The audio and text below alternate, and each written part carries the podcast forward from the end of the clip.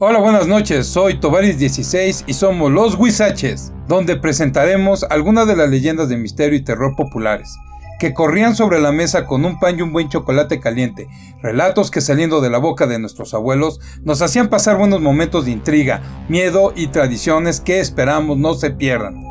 Vivimos una época que hemos perdido un poco las charlas con la familia, las historias de misterio que siempre nos han unido a todos nosotros. Los guisaches creemos que es algo que tenemos todos en común. Por ello los invitamos a que pongan mucha atención porque va a ser padrísimo reconstruir esos escenarios desaparecidos.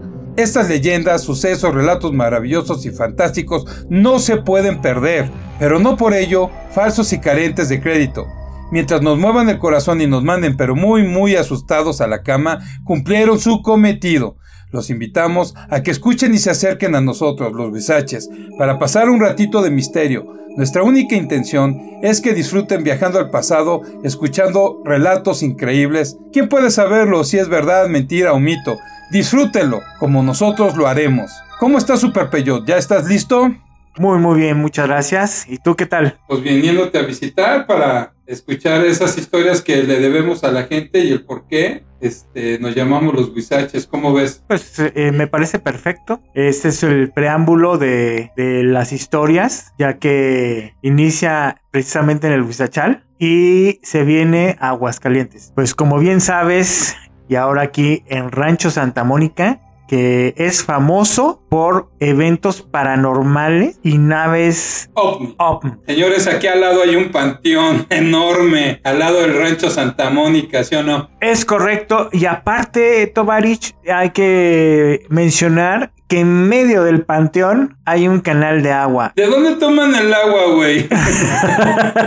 Porque creo que mi taza está caminando sola, güey. Güey, eh, fíjate que no te, no te tienes que preocupar porque está súper hervida. Y la filtramos, le ponemos un calcetín que ya no se usa. De los que recolectan en el panteón. Exactamente, ya así que está bastante tieso, entonces pues hace un buen filtrado. Oye, bueno, ya entrando un poquito en contexto de lo interesante que en ti, aparte de todas las historias que te sabes, un arsenal de eh, hechos históricos, la información que de la biblioteca que te deja tu papá en el Huizachal, pero tanto el Huizachal que estuvo tan difícil, hay veces que te tienes que acostumbrar a lo que estás viviendo en la casa como chingados te acoplas a esas situaciones, ¿no? Fíjate que tienes mucha razón. De hecho, hay casos eh, documentados de gente que ha dejado de vivir en, sus casas por eventos paranormales.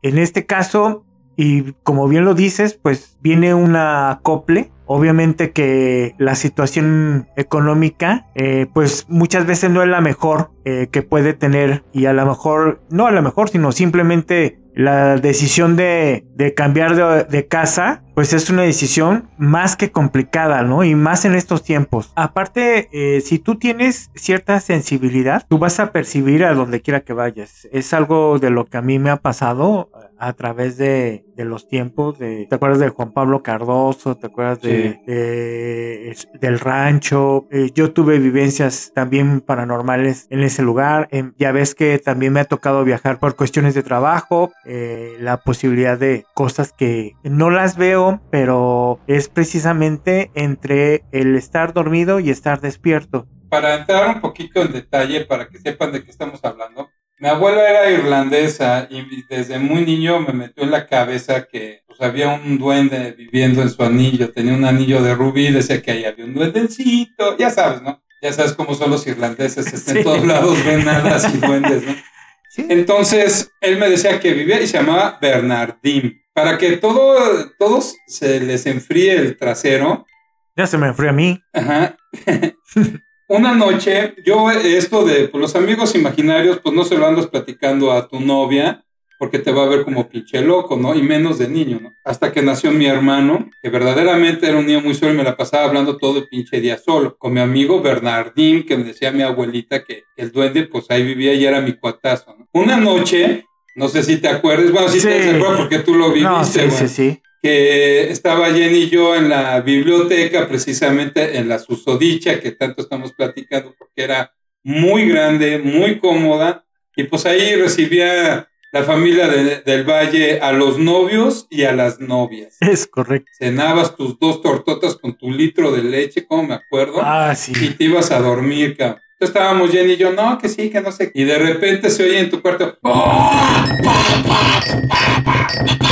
Y nos paramos y, sales tú con una cara pálido, con los ojos prendidos, y nos dices, estaba un duende en una de las repisas y, se, y traía la chamarra de Manuel, la de fútbol americano, ¿te acuerdas? Sí, exactamente. Se traía la chamarra de Manuel y decía que se llamaba Bernardín. Y estaba brincando por todo. Mira, se me acaban de parar los pinches pelos, güey. Perdón, ya no más rápido. Y lo curioso es de que fue la primera vez que yo le platiqué a Jenny de, del duende, ¿no? En el momento que yo le estaba platicando del duende, fue cuando te pasó eso. Ahora tú platícanos qué fue lo que viviste, cabrón. Sí, pues eh, precisamente esa, esa noche, Tovarich, eh, estaba yo dormido y vi hacia las repisas, ya, eh, no sé si recuerdas, tenía unas repisas donde yo tenía ahí eh, mis carritos de colección, tenía, tenía barcos, tenía aviones y tenía mis propios diseños. Esa noche desperté, abrí los ojos y empecé a ver movimiento en el cuarto y vi que un ser pequeño, como lo mencionas, como tipo duende, traía tu chamarra una chamarra roja con mangas blancas. Y estaba moviéndose al pie de la, de la cama. O sea, primero lo, lo, vi que estaba en las repisas. Eh, se pasa al perchero y entonces con la, la, chamarra se acerca al pie de la, de la cama. Mi reacción, ya ves que casi no soy violento y más cuando estoy dormido. Entonces yo me, me, despierto de manera muy violenta. Lo primero que tenía la mano era una raqueta que estaba eh, colgada a un lado mío, agarro la raqueta y le di unos raquetazos y me empecé a pelear con él. Entonces ya me levanté, prendí la luz, ya no vi nada y entonces me salí al, al pasillo y fue cuando, cuando los vi a ustedes. Sí, güey, yo como siempre me cagué, eh, yo he escuchado que hay precisamente un estudio en donde los niños chiquitos por lo regular tienen el cerebro abierto eh, todas sus funciones neuronales están al 100%. Entonces eso precisamente hace que los bebés tengan los amiguitos imaginarios. Ya me imagino tú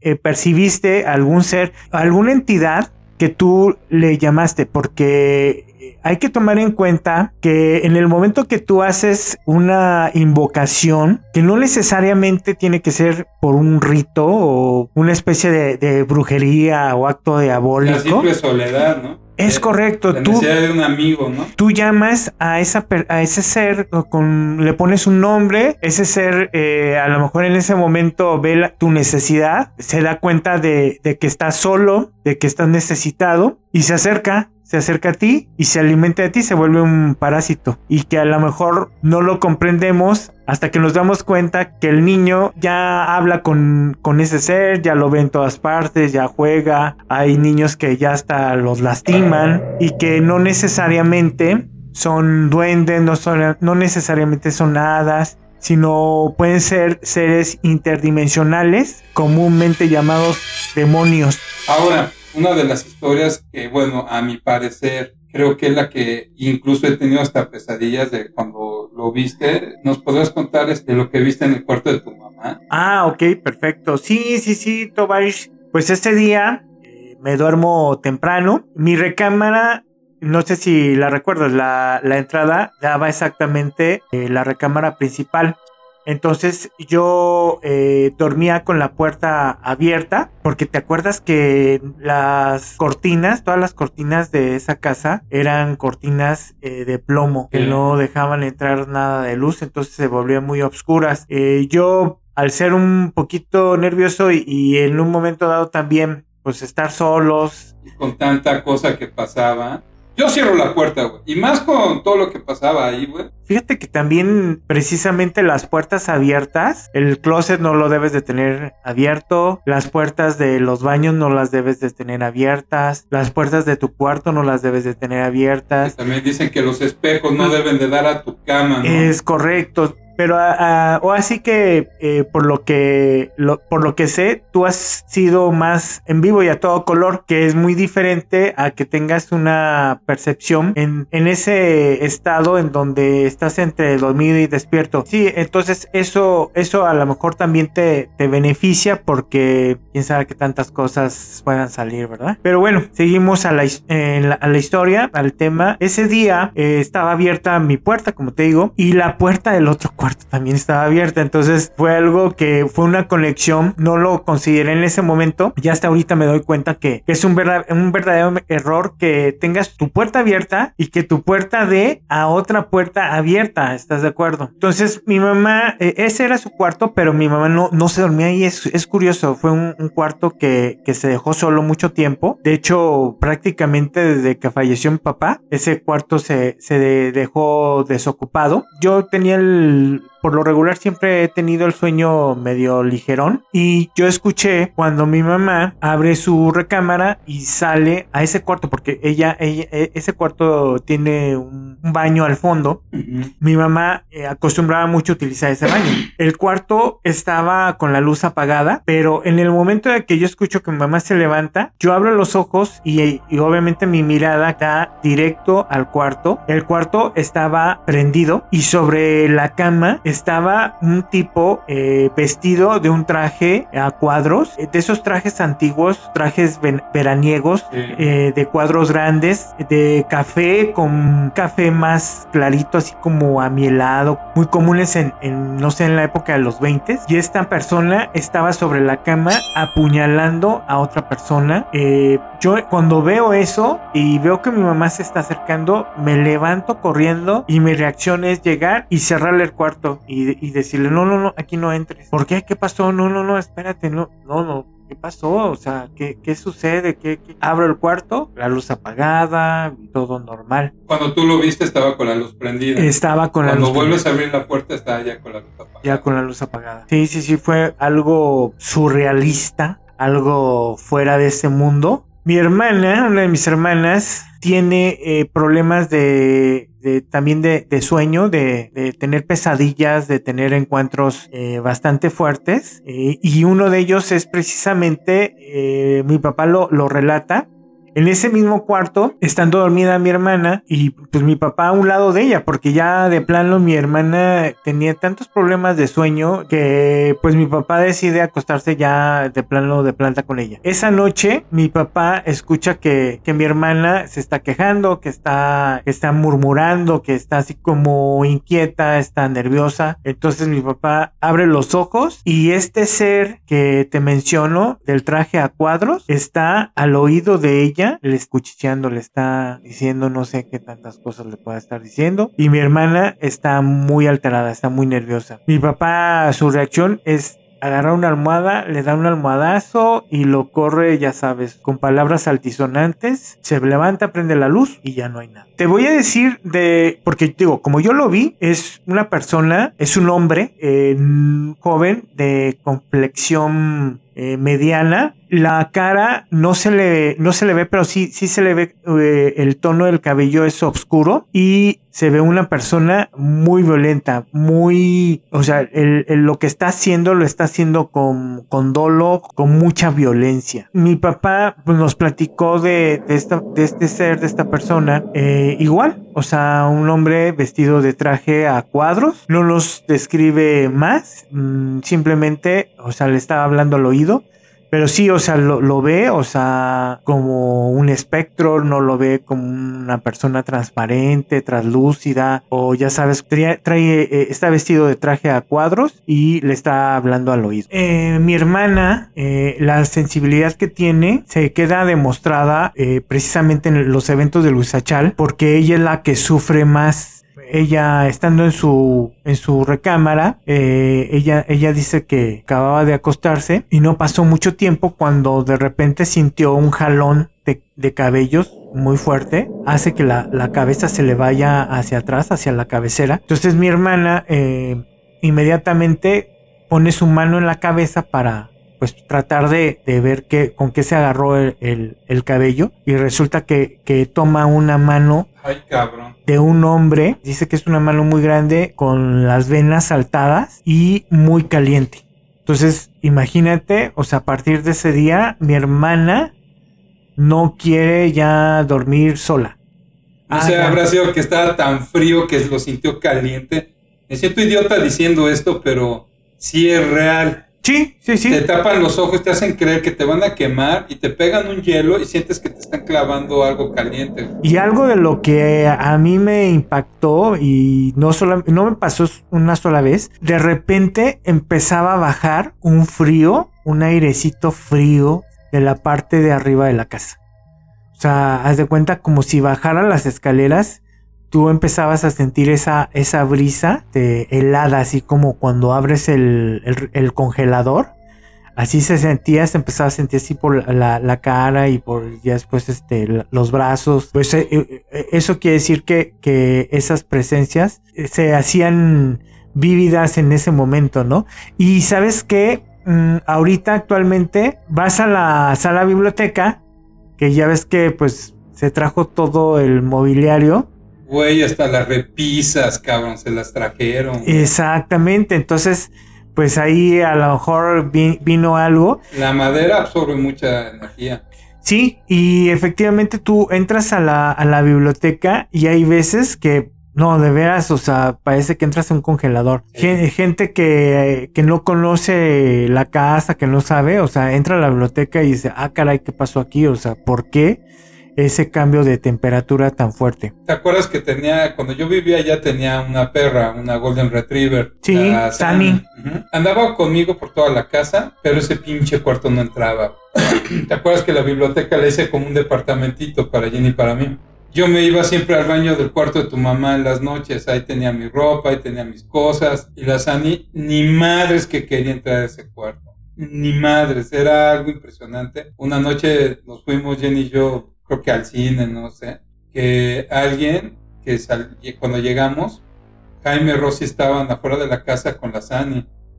Y yo, ¿qué pasó? Se- mi reacción fue, Ah, se escapó caray. esta perra. Pinche Ajá. perra han de haber abierto la puerta del garage y salió como pedo, ¿no? Sí. No, fue Jaime a ayudarla porque dicen que estaban en la casa. Ves que dividieron su casa, ¿no? Sí. Y te, y te acuerdas que entrabas del garage y entrabas como un hall, que ese hall tenía las escaleras para subir al pasillo de que daba hacia la biblioteca y hacia los cuartos. Ujú. Ujú. Pero te acuerdas que toda la eh, quedaba el garage conectado con esa parte de la casa, tú tenías acceso por el jardín y por el jardín tenías acceso a la división que hizo tu mamá. Ahora sí que a la arquitectura que hizo tu mamá, a la casa de Rosy, las dejó muy independientes. ¿te Sí, sí, sí. Dicen que ellos estaban en, pues, en su salita viendo la tele, a gustísimo. Cabe mencionar que era una casa enorme. Sí. Ya, ya cuando subamos esto a YouTube, vamos a estar, con, ya los estoy dibujando, cómo eran los planos de antes y después. Ahora sí que Jenny me ha estado ayudando en todo eso. Y para que la gente vaya, y vamos a poner marcado en rojo los cuartos donde pasaban las cosas de actividad más fuerte, ¿no? Dicen que de repente empezaron a escuchar como que alguien corría por la casa y estaba correteando a la perra. Y se oían golpes, azotones de puertas. Y la perra entre lloriqueos y corría y se oía como la agarraban y la perra se... ¡Ah! Y como que la agarraba. ¿No, ¿No supiste eso? No. Y, y, y Jaime, puta, se quedó, oye, ¿qué le está pasando? O sea, la primera reacción, no pinches Sí, no, no, no. ¿Qué le está haciendo Emanuel a la perra, cabrón? ¿Le está madreando? ¿Qué? Y Rosy, no, Emanuel y Jenny no están, se fueron al cine. Ay, cabrón, pues anda alguien ahí eh, Correteando. correteando a la perra, o la perra lo está correteando y este tipo ya le dio hasta una patada porque dice Jaime que se escuchó. Van, salen por el jardín, se van corriendo hacia el garage y ya en el garage abren la puerta para entrar al hall y la perra ya estaba hasta rascando, ¿no? Para salirse al garage. No, salió como pedo la perra, toda asustada. Mm. Entraron a la casa, subieron a la biblioteca, la todo tranquilo, no pasó nada. Pero la perra estaba cerrada, ¿no? Sí, pues ya es bien, bien sabido que los animales tienen otra percepción muy diferente a la que tenemos nosotros. Y pues como tú lo mencionas, si ella no quería entrar al cuarto principal, es porque ahí, ahí estaban los eventos paranormales. Perdón, me acordé de la Chapis que una noche, ¿te acuerdas que me la llevé? Sí. Que me quedé a hacer unos planos, que estaba en la universidad, estaba haciendo mis planos y de repente estaba la Chapis ahí en el garage. Bajé por ella, me la subí a la, a la biblioteca conmigo. Ajá. Se empezó a ir en la puerta de abajo, la que daba del garage. Así, güey. Ah, puta, qué pedo. Sí, ahorita te vas a acordar, güey, porque acuérdate que salí por patas de tu casa, güey. Y yo, qué chingados fue eso, que eran como la una y media de la mañana, dos de la mañana. Y yo, sí, qué pedo, güey. Y, y no, la perra así, pero donde estaba el escritorio de tu papá, donde él trabajaba, Sí. la Chapis y yo así. ¿Qué pedo, güey? Entonces salgo, ya sabes, salgo muy así de la biblioteca.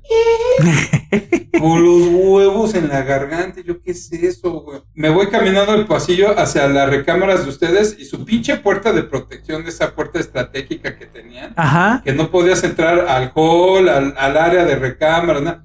Hijos de la fregada, ves que la cerraban con llave, güey. Sí. Y yo quería irte a tocar a ti de, güey, estoy escuchando ruidos en la casa. Y, y tu puerta así cerrada, güey. No. Yo me man. llevo a la chingada, no, pues me, me meto a la biblioteca. Ah, es una pinche rata, el viento. Me encierro en la biblioteca y estoy así con ya pinches planos a la chingada. Ahí ya estaba acariciando a la chapa y de repente se oye otra vez así. Se oye cómo abren la puerta y suben las escaleras corriendo, güey, ¿te Ah, acuerdas? sí, claro. Entonces yo, puta, dije, ya se metieron, güey. Y te acuerdas que tu papá tenía colección de cosas antiguas, tenía una planchota de hierro. Ah, sí. La agarré y dije, "Ay, que se asome, le meto el planchazo, güey. Sí, sí, sí. ¿Cómo suben? Y pum, se cayó todo y me quedé así de. Abro la puerta y no había nadie, güey. Sí. No, agarré a la perra, bajé, abrí la puerta, me subí a mi carro, vámonos a la chingada, güey. Que ya en la mañana me hablaron ustedes de que, ¿Qué oye, ¿por qué te fuiste? La chingada dije, no, están pendejos. Yo, y luego esa casa es- están dementes que, que vivan ahí en esa casa, cabrón. Sí. Y de esas a mí me pasaron dos, tres cosillas, pero, pero sí, ahorita que tocamos el tema de los perritos, Sí. pobre Chapis, güey. No, de hecho, eh, eso, eso que mencionas de subir las escaleras, o sea, pasaba a plena luz del día. Eh, no, no había horario ni nada. O sea, a plena luz del día, subían las escaleras corriendo y salías tú así como para encontrarte con el que iba corriendo y pues no había nada. Yo me acuerdo mucho de Lili, que una vez estaba, que llegamos y estaba así, y estaba toda pálida. Yo, ¿qué pasó, Lili? ¿Cómo está? No, bien, este, oye, no, es que no lo vas a creer, ahorita le estaba diciendo a Claudio, pero ya, ya no sé qué onda, que escuchó cómo subieron corriendo en pleno día, güey. Sí, sí, y sí. yo, ah, sí, también me pasó a mí. y se quedó, y creo, y todos ahí los que estamos, ah, sí, a mí también. Y yo escuché cómo golpeaban en el garage. No mames, que todo, todos, todos que estábamos ahí platicando, a todos nos había pasado ya algo en tu casa. Sí, pues de hecho, eh, sí te acuerdas que también eh, una, una temporada en donde, bueno, todavía no nos conocías, estábamos más chicos y resulta que, que ya ves que se rentaba la parte de abajo de la casa. Entonces eh, había una familia eh, de niños chicos porque la primera familia pues ya eran adolescentes así ya como los otros, pero ya la siguiente familia pues, ya era un- una familia con hijos más, más pequeños y resulta que pues estaban, se la pasaban jugando con mis hermanas, con Rosy, con, con Jenny y, y- y ella comenta, eh, mi hermana Rosy, que estaban un día afuera eh, del lado de donde están las cocheras, si te acuerdas, ¿no? Este que había una palmera y, este como si ya estaba el, el tinaco ese Ah, sí, grandote. sí, sí, sí. Ajá, la bomba de agua y todo eso. Entonces, haz de cuenta que estaban jugando ahí. Y del lado de la esquina, ya ves que eh, está la, la última de las cocheras que da hacia la esquina. Y queda un, pues así que eh, lo que es el marco de la, de la puerta, que es la, la barda. En esa área estaba parado una sombra negra, como si estuviera se- asomándose hacia donde estaban ellos. Entonces todos lo vieron y que agarraron y le, le aventaron piedras pues para pues para ver qué era porque no no le encontraban forma y que esa cosa o sea no se movía y seguía ahí hasta que en un momento se desvaneció y pues todos ah, salieron corriendo porque era una sombra negra. Es que sí estaba muy rudo. Y fíjate que esa sombra negra, yo, bueno, yo la vi media blanquisca. Le platicaba a Jenny que cuando me quedé solo en esa casa y Rosy estaba en el departamento de abajo viviendo con niños James. Una noche estaba yo en la ventana, en la ventana que daba hacia el baño de la biblioteca. ¿Ves que Ah, podías sí, ver sí. al jardín? Sí. Estaba ahí haciendo cosas. ¿Ves que ahí teníamos la cama? Ahí hicimos como que la recámara. Un, rinconcito Entonces, bien una padre. pinche biblioteca enorme, ¿verdad? Era un departamento. Sí. Este, estaba así parado, no me acuerdo, ya preparándote para dormir y veo pasar a Ross. Mm, O eso creí.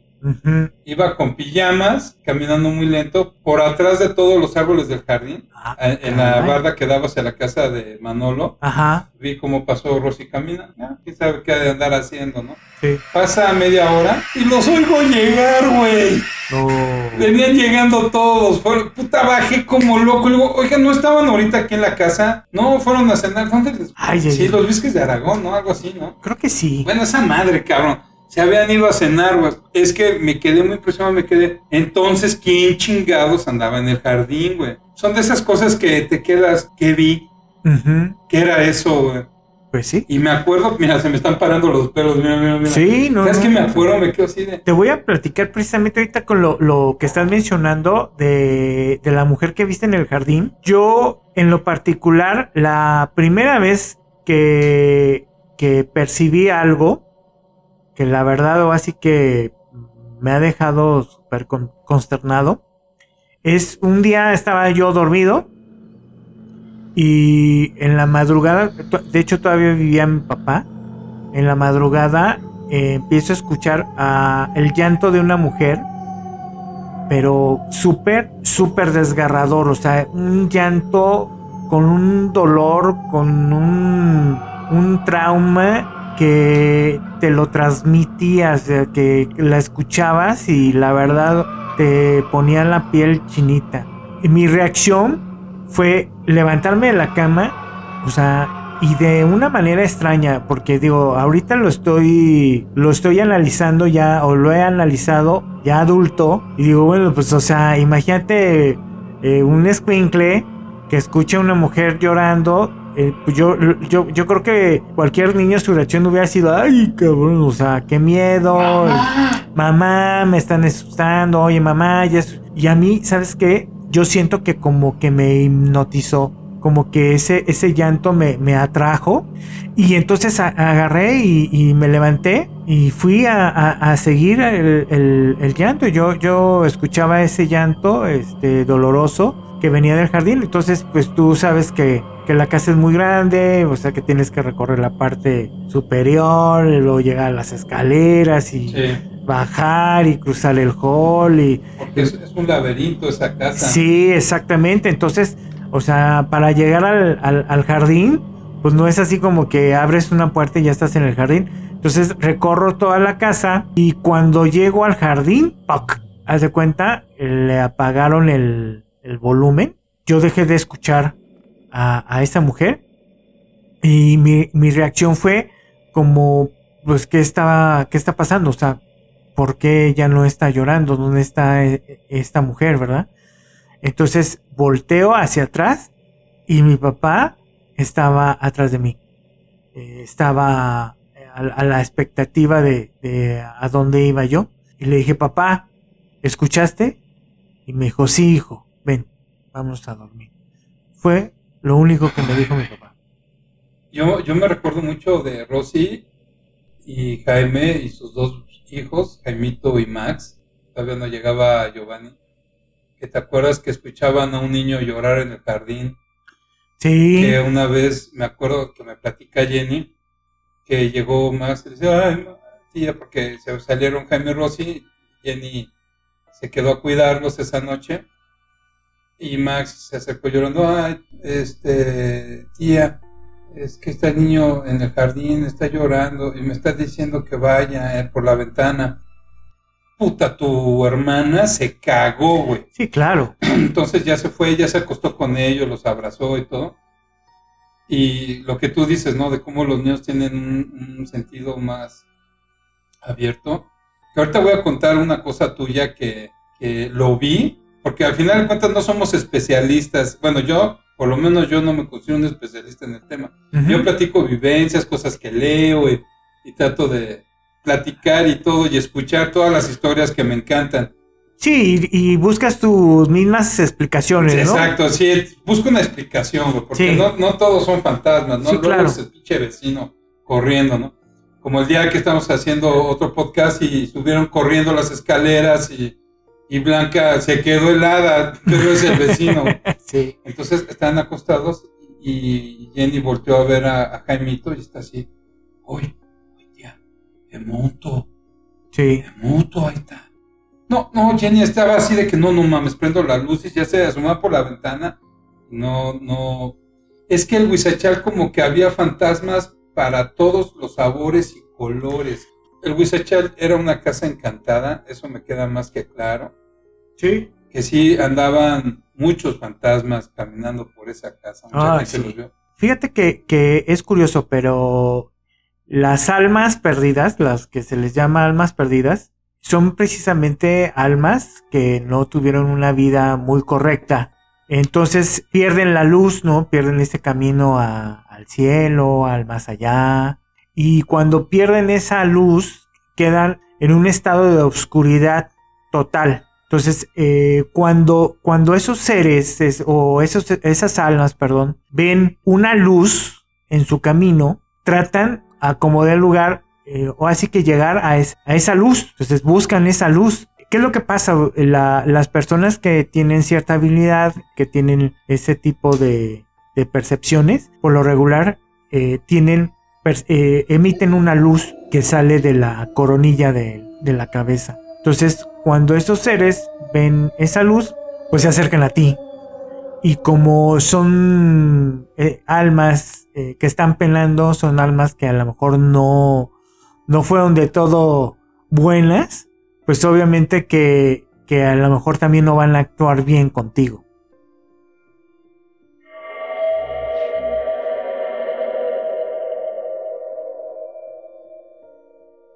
Ya, ya la verdad a mí ya me anda dando pena también decir que somos un motoclub, porque no creo que van a pensar que somos así eh, como los de cañitas, ¿no? no, güey, nada que ver, cabrón. Nosotros sí, sí fuimos a la escuela, cabrón. Sí, exactamente. Y, y pues realmente lo que estamos haciendo son hechos que vivimos. Lo que estamos platicando es, son hechos reales. Si te das cuenta, no estamos o así que describiendo nada del otro mundo, no estamos así como que algo eh, que es súper espectacular, ¿no? Estamos realmente relatando lo que nos sucedió y que realmente son, son hechos reales. Éramos de los que hablábamos a la buenísima mano peluda para contar nuestras historias, ¿no? Pero pues ahora mejor las hacemos nosotros, las contamos aquí y están invitados todos, se sienten con nosotros en la mesa, tomarse una cervecita y platicarnos esos sueños que nos atormentan.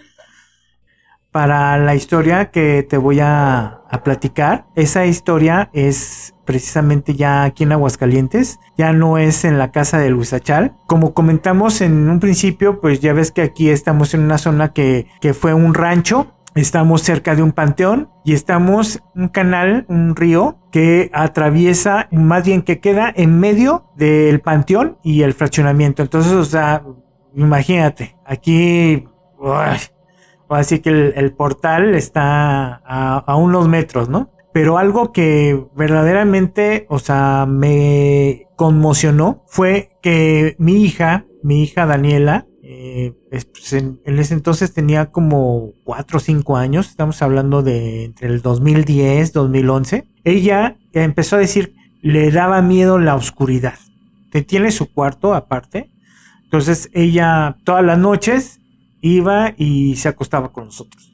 Entonces ya era algo ya muy cotidiano. Una de esas noches eh, va y se acuesta con nosotros, entonces, o sea, pues se acostaba en medio de los dos y pues ya, como ya habían sido varias, en varias ocasiones que ella se, se iba a acostar con nosotros, pues yo la verdad a mí ya se me hacía muy incómodo. Tú sabes que un niño chiquito en medio de dos adultos, híjole, es un remolino. Entonces yo decidí pasarme a las piernas. En el momento que me paro yo para pasarme al lado de las piernas, se para una mujer con un vestido blanco, eh, tiene el cabello más o menos hacia una melenita, ya ves, a la altura así como de los hombros, de cabello oscuro. ¿Pero se para como si estuviera acostada con ustedes? Sí. ¿O sale parada en la cama? No, haz de cuenta que eh, yo me levanto para pasarme hacia los pies y ella se levanta conmigo, güey. O sea, ella se para, se levanta así de la cama y se va caminando hacia afuera. Entonces yo la empiezo a seguir, empiezo a seguir y eh, en ese momento me dice ella que es Nora. O sea, pero no me lo está diciendo directamente, sino que en mi mente yo sé que ella se llama Nora. La mujer se va y se pierde, se pierde en, el pasillo. Entonces me quedé yo, ah, cabrón, o sea, sea, a lo mejor eso es lo que está asustando a Daniela. Pero bueno, no le di importancia, pasó ese día.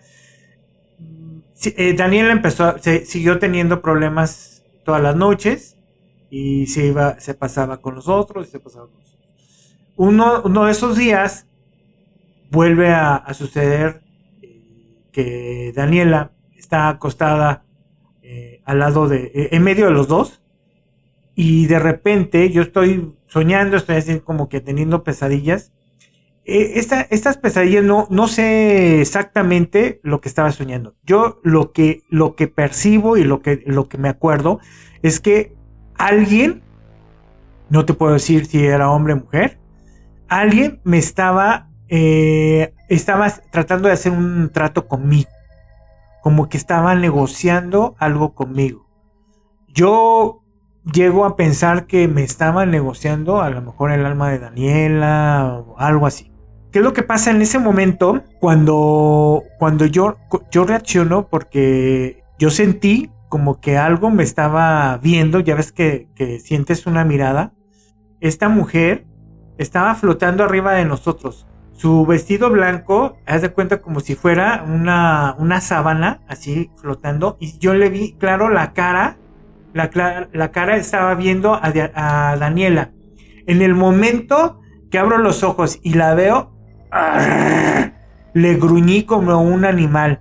No sé si fue eh, un instinto, no sé si fue algún algo que, salió muy dentro de mí porque como ese, ese gruñido que das cuando vas a como a pelear no ándale ah, sí, ¿no? y pero yo lo sentí como como algo animal o sea yo yo realmente te digo como si hubiera salido ese ese animal en defensa al tal grado de esa mujer se, asustó, o sea, volteó y me vio, se sorprendió y ¡fuc!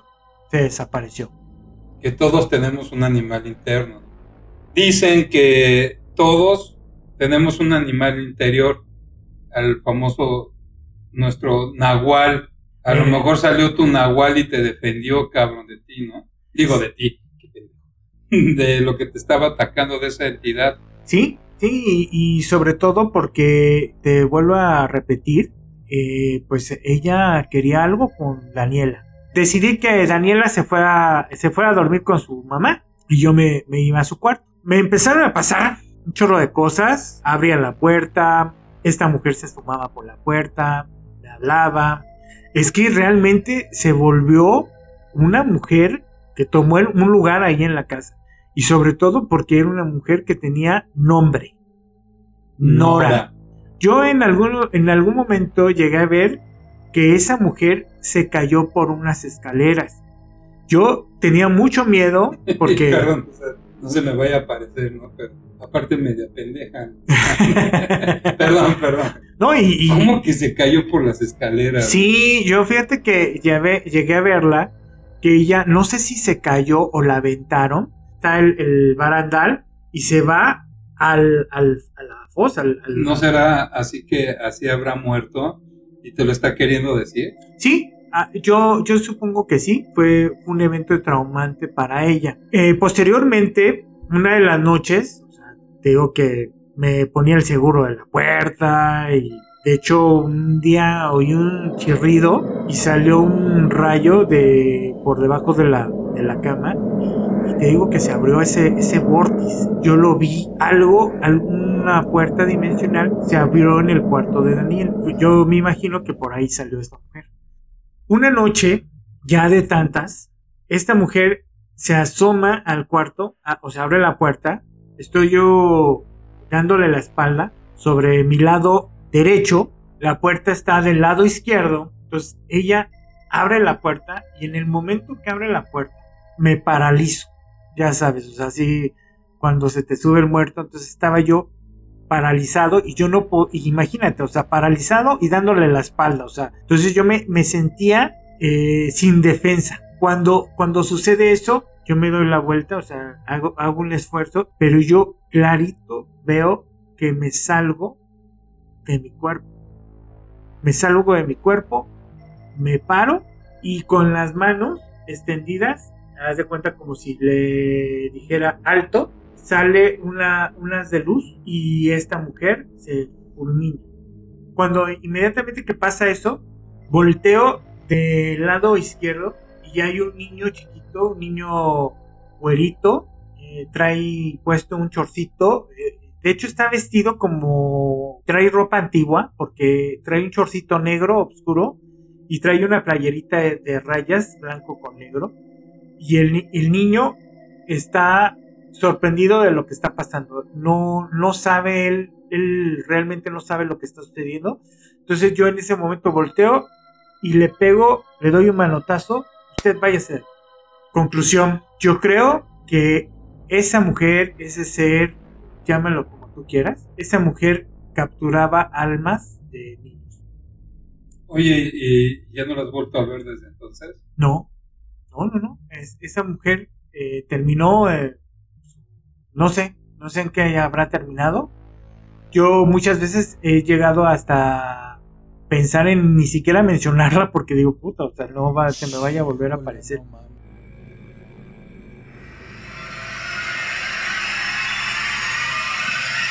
Nuestros invitados de hoy.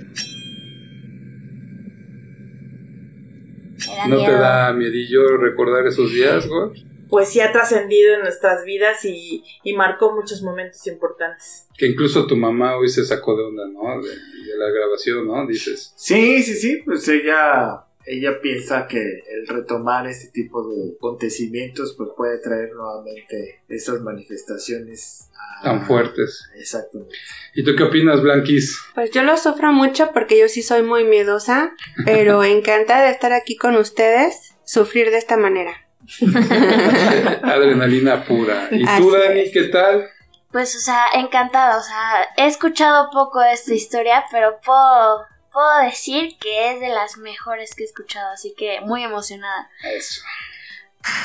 Cuando empezó la, la pandemia que gobernaba Trump, no sé si llegaron a escuchar, se tenía e, en cuarentena a todos y no podíamos salir de, casa. Y en esos días precisamente eh, el gobierno de los Estados Unidos tomó por asalto varias eh, instalaciones subterráneas secretas en donde ocultaban niños que eran torturados de la manera más brutal. ¿En serio? En serio. Sí, sí fue una nota Yo no escuché eso. Sí. Fue muy sonado. Eh, Así que muy por debajo del agua, no fue algo así como que abierto. Pero sí había actores y, y gente famosa involucrada. Es correcto. no era, habrá sido lo que decía Jim Carrey, que, sí, que Hollywood es eso. Sí. Era una secta sí, de tortura. Es, que, eh, es, que fíjate, eh, se llama eh, adreno pero es, es precisamente cuando, cuando tú estás pasando por un momento muy traumático. Si en ese momento te sacan sangre, esa sangre tiene adrenalina. Y esa, esa sangre te la inyectas y te, te da un... Es, es como un elixir. Perdón que me ría, pero ¿cómo se llama la, película que estábamos viendo, la mexicana. Ah, La Cámara del Terror. La Cámara del Terror, de los años... Es de 1968. Del 68. Mm. Era una cámara del terror. Ellos en una expedición encuentran una piedra viva. Mira, sí es cierto. que se alimenta del miedo. Y secuestran jóvenes, la someten a una situación de terror terrible, le sacan un elixir Mm, y se lo dan a, comer a la piedra. Una piedra viva con Pero ese tentáculos. tema, fíjate, o sea, de hace... uf, Por lo que veo es adrenocromo. Adrenocromo es correcto. Ajá, lo estaba investigando. Adrenocromo. Es correcto. Un metabólico de la adrenalina. Es correcto. Entonces, eh, fíjate, es, es algo real, es algo que no está inventado. Hay una duquesa que está considerada como la mayor asesina serial de la historia. Y esta historia precisamente de esta duquesa, que ella asesinó a aproximadamente 600 adolescentes. Ella se bañaba con su sangre. De ahí la historia de los, de los vampiros, ¿no? Es- se supone que es la, la, la creadora de esta leyenda, ¿no? Sí, sí, sí, o sea, eh, es este, es parte, es parte porque estamos hablando de que fue algo, algo real. Entonces algo- acá salió una película de ella. Está en Prime. Prime. Drácula nace de la del empalador, la del Sí. empalador, y la combinaron con la historia de esta duquesa, ya la vi lo que dices. Elizabeth Badori, la condesa y vampira que se bañaba en sangre. Por cierto, la película se llama La, la Condensa de Sangre. Muy buena, ¿eh? Pero versión vampiro humano, ¿no? sí, El castillo sí existe, que lo han tomado para las historias de Drácula y todo eso, pero nada más es el castillo de esta condesa. Pero tenía un libro de tortura y corte. Y tenía su libro para marcar los cortes en el cuerpo, para que desangrarlos y no matarlos. Vaya, qué historia. A ver, Cha- eh, cuéntanos esa historia que tanto te atormenta, Jenny. Yo cuando ya estábamos para casarnos, siempre le pedí a mi papá que me diera una señal de que, de que todo estaba bien, de que realmente estaba haciendo las cosas bien.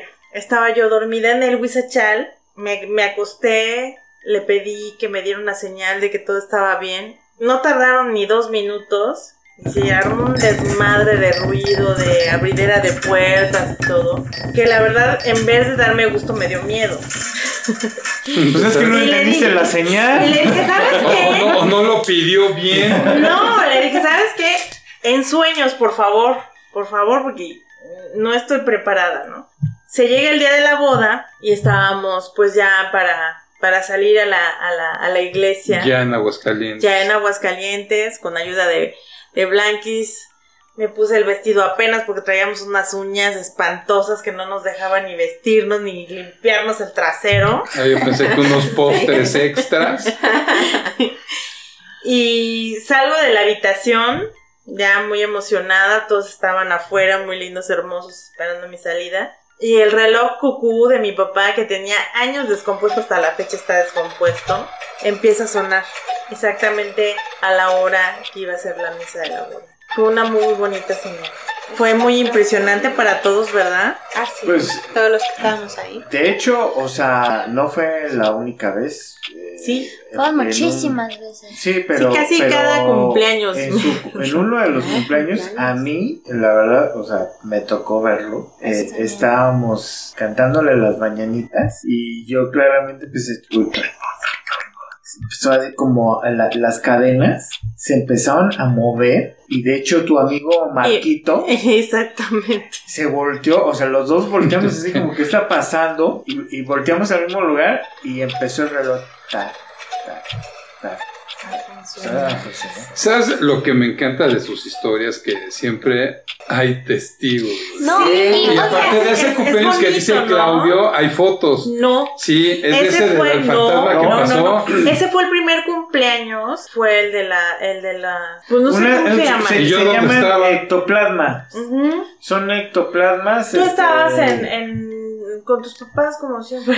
¿En tu este, cumpleaños? Ah, es que era diciembre, me fue a ver a mis papás. y no sé, si- bueno, Que está la sea, foto, es que bueno, ¿y qué cumpleaños fue donde tomé la secuencia de fotos que se ve Esa- cómo va pasando? Ese, ese, ese, ese. Oh, por fin, no que no, no, estaba. el, no, el, de, el del reloj Fue, fue después. fue después. Primero fue el de la y estabas con tus secuencia papás. de las fotos. El de las- Y ya después primero. ese fue el, El del que reloj. estamos platicando ahorita. Sí, está cabrón. Iván también me contó que, o sea, antes de que empezara a sonar el reloj, le tocaron la ventanita del baño.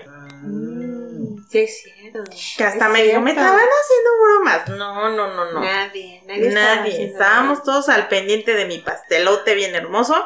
E Iván infartado por las toquitas. No, No. es que hay cada historia. Este, Fuerte. y de hecho, o sea, yo que estoy chiquita, en ese tiempo, en un momento que mi abuelita estaba triste, también se escucharon, pero se dejaron de escuchar desde que la urna de mi abuelito ya no está en la casa. O sea, es. mi abuelito estaba ahí. Desde el momento en que decidieron ya darle un descanso, ese reloj ya no ha vuelto a sonar. Sí, es correcto. No, y a mi mamá le la recibían cada vez que se iba con mi, con mi abuelita a cuidarla. Se, pas- se podía pasar dos, tres meses allá y llegaba mi mamá a la casa y le prendían las luces, sonaba el timbre. De hecho, fíjate que, que a mí me llegó a pasar varias veces, creo que también a, a- a Blanca, en tu cuarto, o sea, bajabas de las escaleras y al dar la vuelta de tu cuarto salió un flash. A mí, yo lo vi y lo vio Blanca otro día, o sea, los vimos en días diferentes. Un día, haz de cuenta que me fui a la hora de la comida, comí ahí, me acosté y haz de cuenta que me levanto, abro la puerta y, el, o sea, en lo que abro yo la puerta para salir, volteo y la lámpara prendida. En el momento. No, y no recuerdas la ocasión que llegamos con ella, la recogimos de la central, nos fuimos a cenar y su veladora de la cocina estaba prendida. Veladora. La veladora de la cocina ya estaba prendida. Sí. ¿No Así te de- acuerdas? la veladora, Sí, sí, sí. quiero aclarar que era la mujer que cuidaba la casa, estaba prendida porque se fueron y la dejaron encerrada, ¿no? No, Y estaba bien encabronada. no, estaba prendida porque me vio llegar. Puta, ya salió. Fíjate que yo ahora que he estado con mi mami en, en la casa, la verdad, yo siempre me la he pasado muy tranquila. Yo no puedo dormir con las ventanas abiertas ni las cortinas abiertas. Entonces, desde que entré a la recámara, cerré la cortina para poder dormir con la ventana abierta porque estaba haciendo mucho calor. Conforme fue amaneciendo, empecé a ver una luz que dije, bueno, pues, ¿qué está pasando? verdad? Y abrí los ojos y estaba la cortina abierta. Te abrieron la cortina. Sí, me la abrieron. Y tú nunca, nunca has dormido No, jamás. sin cerrar la cortina Jamás, ni la jamás, luz prendida jamás, de nada. Sí, no soporta la luz. Sí, no, no. Pues- pues De hecho, cerraste, cerraste. De, hecho, o sea, ahí en, en esa casa, Ah, no manches, no. No, ¿Sí no, no, eso? No, yo ya no Sí, juego. no, soy yo. ¡Ay, Es que no me pegan. Estoy pinche vampira y hago. Y a mí. La chingada. Ah, ok. Fui yo. Sí, el que hizo. El de ahorita. la El de- no, No, Pero vamos a dar contexto porque estábamos asustados. Hace rato sí se escuchó un murmullo. Por eso ahora sí. Por eso estamos chingui chingue con eso. No, pero ahorita este sí fui yo. bueno, continuamos. ¿Cómo ves, Blanquis, todo esto? Yo quisiera que mis piernas fueran desprendibles. Las estoy, las tengo aquí a la vista. Pero porque por si tienes que salir corriendo. No, No, al contrario, o sea, levantarlas y tenerlas aquí para que no le vaya a agarrar. Ah, de que alguien te vaya a agarrar por abajo. Sí. yo las tengo aquí a la vista. Ahorita que estás hablando de. Ay, me acordé de una historia bien fea. A ver, a ver. Vamos a dejar lo que fue un sueño, pero es un sueño muy cabrón. Le pasó a mi papá hace algunos años. Mi mamá, su hermano vivía en Sinaloa y él pues no andaba bien. Él de joven pues, fue un rebeldazo, anduvo mucho tiempo en el cine y todo esto. Y pues ya saben, ¿no? Le entró a las drogas y pues no, no quedó muy bien. Entonces pues fue la preocupación de mi mamá porque pues con el tiempo pues muere mi abuelita. Ella ya no estaba pues viviendo en Sinaloa. Y la mayor preocupación de mi abuelita siempre fue Cuchico se le hacían de cariño. Entonces eh, mi abuela se muere preocupada por él porque él no está bien y su único cuidador era Miguel mi abuelo. Muere mi abuelo y se queda Cuchico solo. Ya tenía, yo creo que tenía mi edad, ¿no? Unos 50 años en No, ese creo que entonces, un poquito más o un poquito más, vamos a ponerle 63 60. por época, pero bueno, eso no importa. Entonces él se queda solo y se vuelve la preocupación de mi mamá. Entonces mi mamá pues iba a Sinaloa a verlo cómo estaba. Pues ahí la gente pues es a toda madre y pues es gente que se conocían desde niños y los vecinos cuidando aquello porque era su casa y Cuchico realmente siempre fue un problema a grado que una vez cuando no andaba tan bien se lo llevó mi tía Sandra a Acapulco a vivir a Acapulco y Cuchico se desapareció de la faz de la tierra. Cuchico era muy rubio, de ojos azules y era el tipo así hippie, ¿no? De, los años 60, ¿no? O sea, lo veías y eso era uno de los Creedence, ¿no? Pasa el tiempo y de repente está mi abuelo Miguel y la gente está llegando Cristo a Sinaloa, güey. Puta, ya iba todo el mundo pues a ver al Cristo, ¿no? No, pues era mi, mi tío Cuchico, pinches greñas güeras hasta las nagas, las barbas así. Se, se fue caminando desde Acapulco hasta Sinaloa. Y en el trayecto Beto sabe porque tardó como, o sea, apareció dos años después caminando y pues todo el mundo, pues ese güey es Cristo, ¿no? Viene, ese era Cuchico, o sea, nomás entrar un poquito en contexto de él. Ya no estaba muy bien, entonces fue la preocupación de mi mamá, entonces pues la gente de allá de Sinaloa lo cogió, todo eso, y Cuchico siempre fue su retorno a su casa. Tú todavía lo puedes tener en Echegaray, tenerlo porque lo tuvimos mucho tiempo aquí, y se fugaba y se regresaba a Sinaloa, entonces su hogar era allá, no, había forma de traérnoslo, ¿no? Pero bueno, entonces pues mi mamá le dejaba dinero que a la vecina para que le diera de comer, que esto para allá, que esto para acá, etc. Y pues ahí como buen pueblo todo se cuida, ¿no? Y una noche mi papá estaba, ya se acababan de acostar y de repente yo oigo a mi papá gritar horrible cosa rara porque nunca lo había escuchado en una situación así. Pues todos nos paramos a ver qué te está Mi papá estaba sudado, aterrado. ¿Qué pasó, papá? Mi papá, no, no, no. Es que fue, fue horrible, fue, fue algo horrible. Y yo, puta, ¿qué te pasó? Dice que estaba dormido y sintió que le empezaron a, a apretar la mano. Y abre los ojos y voltea y que estaba un tipo hincado en la cama con una sábana blanca, agarrándole el brazo y estaba eh, la cosa esta, la sábana blanca con forma humana, o sea, se ve que estaba tapando. El... Y mi papá empezaba a tratar de jalar el brazo y no podía, y la cosa. Fue cuando mi papá despertó aterrado. Pues.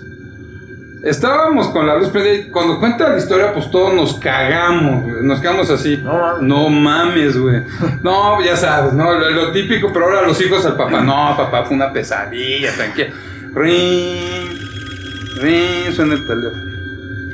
La vecina de Cuchico le habla a mi mamá para decirle que Cuchico acaba de fallecer, que estaba enredado en las sábanas y no saben si murió asfixiado o, o- o qué pasó. Ya después nos enteramos que le dio un dolor de gastritis tan fuerte Úlcera. uh, de una úlcera que estaba dormido y del dolor se enredó, o sea, él estaba revolcándose en la cama y se enredó en la, en la sábana blanca y pues yo creo que entre que el dolor y Se asfixió. y- se asfixió, no entendemos bien cómo estuvo, pero algo fue así No veo a tu papá. y le, le paró, tuvo un paro cardíaco y pum, se fue. No. No. Aparte que mi mamá explotó en llanto y se armó un desmadre. Este, no, mi papá quedó peor, ¿no? Porque Claro. se quedó, me lleva la real, chingada. sí. Fue Cuchico el que vino. A lo mejor fue en sueños, ¿no? A lo mejor, como sea. Pero fue una experiencia dura para mi papá. Sí, a mí cuando me lo está... Ver a mi papá, o sea, pues, mis chilas pelas, todo asustado porque sí, se, sí, sí estaba muy impresionado. Y más con la llamada. Puta, creo que esa noche nadie durmió. Aparte de escuchar a mi mamá llorando y, hablando por teléfono, ya sabes cómo son esas cosas. Pues ahorita me acordé con lo que estaban platicando, pues creo que una historia para los huizaches. Así es. Oye, muy buena historia, ¿eh? Cabrona. Sí, Y sí. sobre todo no es historia, es una vivencia tan, tan terrible, ¿no? Sí, sí, sí. Exactamente. Es que todo lo que están contando son vivencias, que es lo que da más miedo Es lo que da más Pues- miedo, pues, de hecho- porque no son cosas platicadas. Sí, Yo le contaba a mi gordo de, de cuando falleció mi tío Juan Ramón, Ah, te- de lo que nos pasó a Rosy y a mí. Que estábamos, este, mi tío ya estaba en agonía, ya se lo habían llevado al hospital militar. Y nos hablaste para decirnos que estaba muy mal. Y Rosy y yo nos pusimos a hacer oración. Y empezamos a, oler la loción de mi tío Juan Ramón. Y nos fuimos al cuarto y olía más fuerte. Y de repente las tuberías del agua de, de- de la azotea estaban... Era un ruido espantoso, espantoso, porque no sabíamos qué estaba pasando. Y entonces Rosy y yo nos agarramos y nos hincamos enfrente del Sagrado Corazón, ¿te acuerdas que estaba Sí. enfrente del teléfono? Estábamos rezando, rezando, porque no sabíamos qué estaba pasando. Y de repente las dos dijimos, Dios mío, por favor, dale descanso a mi tío para que se vaya con bien. Paró todo. A los dos minutos hablaste tú que ya se había ido. Pues a mí me pasó algo también eh, que me marcó. Eh, de hecho, eh, yo cuando, cuando fui al, al cuarto de mi padrino, donde estaba él, pues antes de entrar al cuarto, o sea, ya sabes, así, este, me dio un ataque de llanto y pues quise yo llorar.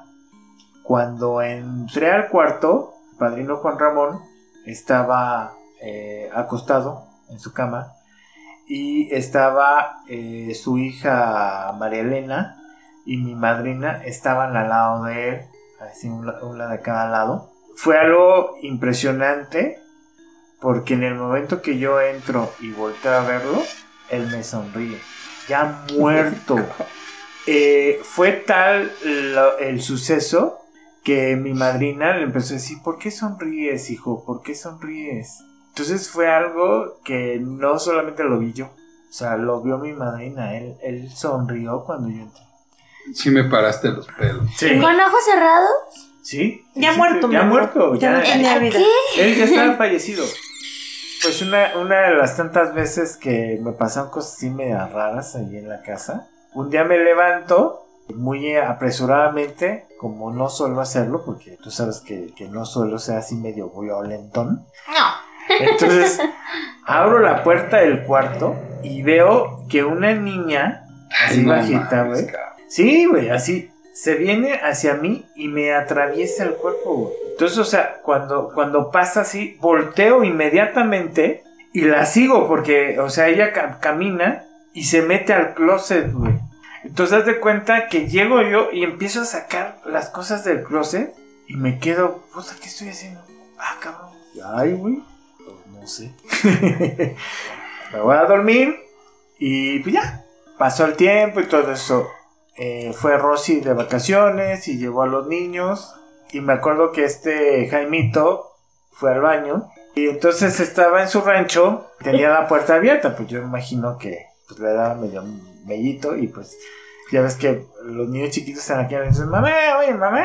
Bueno, cabe mencionar que son parte también de la historia del Huizachal Y y, estaban chiquitos. y les pasaron cosas bien cabronas. Si, mucho. si tenían miedo, estaban bien justificados. Sí, resulta que en ese momento le grita a su mamá, mamá, mamá. Y ya, pues va Rosy. ¿Qué pasó? Oye, mamá, eh, ¿quién es la señora chaparrita que pasó? Ah, ¿Cuál señora chaparrita que pasó? Sí, una señora chaparrita con un vestido rojo, de cabello largo. Ah, cabrón. No, no, no, no.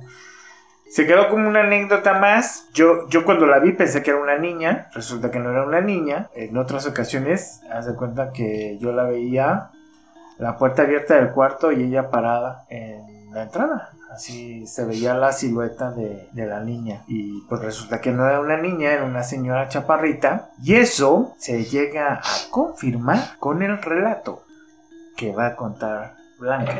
La verdad es que cuando yo llegué a, a la casa de, de ustedes, yo nunca había vivido nada de esto porque yo siempre viví como que en una sobreprotección, que, que yo siento así como que estaba yo en mi nidito y, y de ahí brinqué a fuera de él y lo primero que viví, a mí nunca me, me sucedió nada, ni, ni pensé, ni tenía nunca temor de nada. Lo primero que yo, que a mí me pasa cuando llegué yo a, a esta casa, que en, en la recámara de, de donde nos quedábamos, yo todas las noches escuchaba alguien que cantaba en el cuarto de lavado. Siempre, siempre. Y yo le, yo le decía a Claudio, "Es- están cantando, escucha.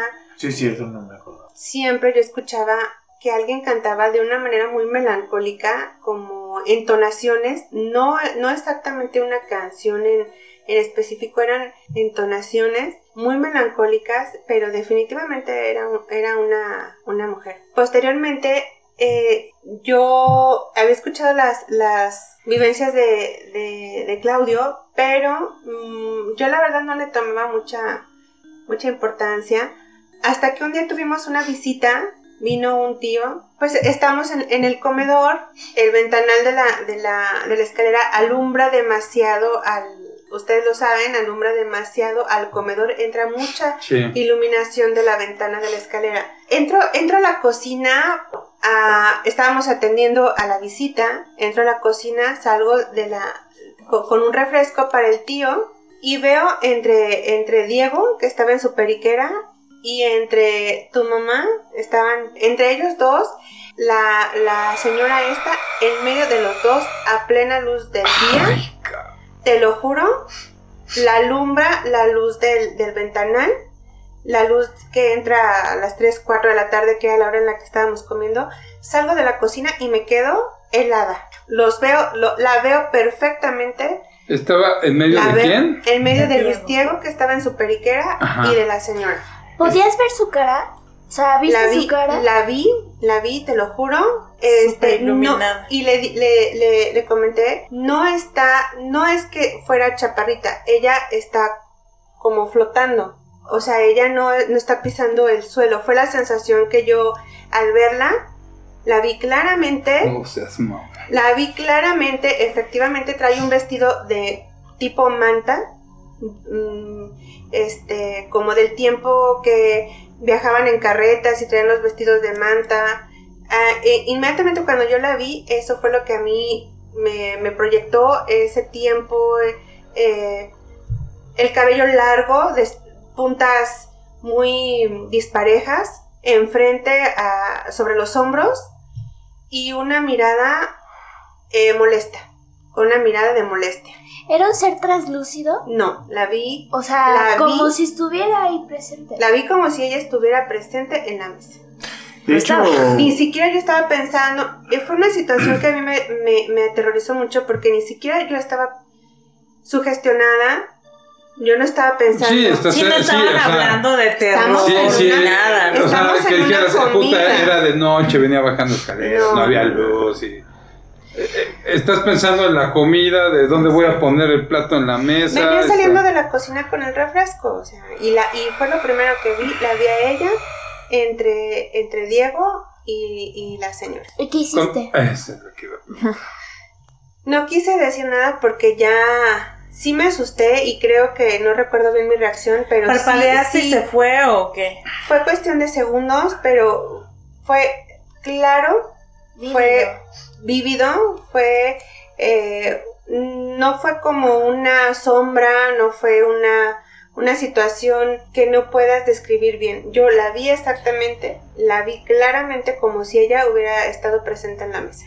Te digo que yo tengo como unos 15 días o 3 semanas que me pasó lo de la cortina. mm, O sea, no tiene mucho tiempo. pues fíjate A ti que... te tocaron la ventana. Sí, no, a- En la o recámara, sea, es, lo que iba Y el yo- flashazo yo lo he visto. Puta Sí. madre, o sea, lo que es estar con ustedes, güey, porque... No, El flashazo yo lo he visto con la cortina cerrada. Este, yo Sí. me espanté con mi reflejo, güey. Eso es normal. A mí sí, yo de la casa de tu mamá tengo también mi historia que fue horrible, güey. En la madrugada empezamos a ir golpes, pa, ¿De aquí del moderno? de aquí del moderno, tú te- ahorita te vas a acordar, ¿no? Es que lo, lo dejo de sabor para el final, pero se va a acordar y se va a cagar de la risa. Se empiezan a dar golpes y todo eso. Me paro a ver qué era. ¿Ya te acordaste? Abro la pinche, toda la oscuridad de la casa. y las pinches veladoras, así, ya es como hacen sombras. Y, o sea, pinche casa tétrica, ¿no? Yo sí, no mames, cabrón. Y así me asomo y me brinca un pinche gato, cabrón. Se metió un gato a la casa. Yo. ¡ah! Pinche gato corrió, ¿sí te acuerdas? Sube el pinche gato, deja, ya Se sabes, la cagada. la ¿no? casa. Terror marital. Dejaste la puerta abierta de la terraza, allá arriba. Pinche cagado en todo. Pero yo así, blanco. Así de. Nunca cierras la puerta, la cola está muy grande. ¡Pinche gato! Oye, Como la boca de lado. Si alguien te puede sacar el peor pedo de tu vida, es un, Es un gato. puto gato. Sí, sí. En Echegaray, cuando vivimos allá en Echegaray, allá en el Estado de México, en la noche así, pero de ter- solito, ya es que viví mucho tiempo solo. ah, dos pinches gatos ay, y ya sabes, yo, amante del terror, todo eso, cagándome en mi cama. Ya llega esta pinche llorona por mí, ya valí madre. y ya, estoy muy afónico. Que no seas no. Ajá, a ver, Ander. Eh, es. Es. es- Eh, Pero el tuyo sí se ve muy de gato, güey. No, pero se empieza como un bebé, güey. Eh, es Es. Es. Ay, hasta me paró los. Conozco bien. No, caga, imagínate, estás en tu cuarto solo. Y porque en la casa de Chagará sí, no como la del Huizachal, güey, pero sí pasaban sus fenómenos paranoia. A ti te tocó uno y a Juancho. Y oyes en tu sotehuela. Ah, güey, no, no, no, güey. Yo, yo me encanta ver fantasmas, eh, eh, eh, investigar, leer todo, pero no me pares uno, güey. porque no, güey? No, no, güey. No, no, no, vate No, cabrón. imagínate, tío. Ay, perdón. Perdón. Este. Se escucha ese sonido. Y mi papi así. A las 3 de la mañana. Tú te está hablando. Bájale a abrir. O sea, ¿tú crees? Bájale a abrir tú, güey. así, así te.